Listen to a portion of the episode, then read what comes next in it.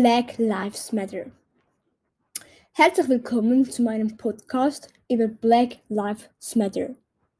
Wussten Sie schon, dass in der USA im Juni rund 59.000 Menschen und in Deutschland ca. 40.000 Menschen für Black Lives Matter protestierten? Wenn nicht, sind Sie hier genau richtig. Die ganze Welt beschäftigt sich mit Rassismus. Die einen protestieren für Black Lives Matter, die anderen sind rassistisch, also dagegen. Schon früh fing es mit Rassismus an. Man verjagte die farbigen Menschen von ihrem Land und die Weißen übernahmen das Land. Es gibt auch andere Situationen im heutigen Alltag, wie wenn man zum Beispiel in der USA mit einer oder einem guten Kollegen, die farbig oder der farbig ist, spazieren geht. Wenn man dann auf einen Polizisten antrifft, wird dann dein Kollege oder deine Kollegin kontrolliert. Du aber nicht. Ist das nicht verrückt, was es nicht für aufregende Situationen auf der Welt gibt? Die Black Lives Matter Situation ist dementsprechend auch eine komplizierte Situation für den Präsidenten der USA.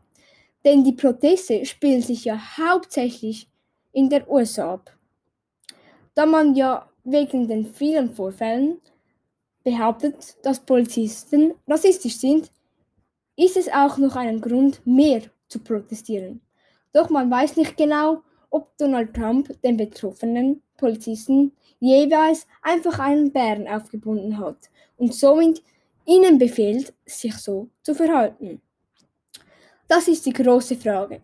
Wussten Sie schon, dass drei Personen die jetzige Situation von Rassismus auslösen konnten? Die drei Leute begannen auf der Straße gegen Rassismus zu demonstrieren. Einige Tage später kamen dann noch mehr Freunde mit, um zu protestieren.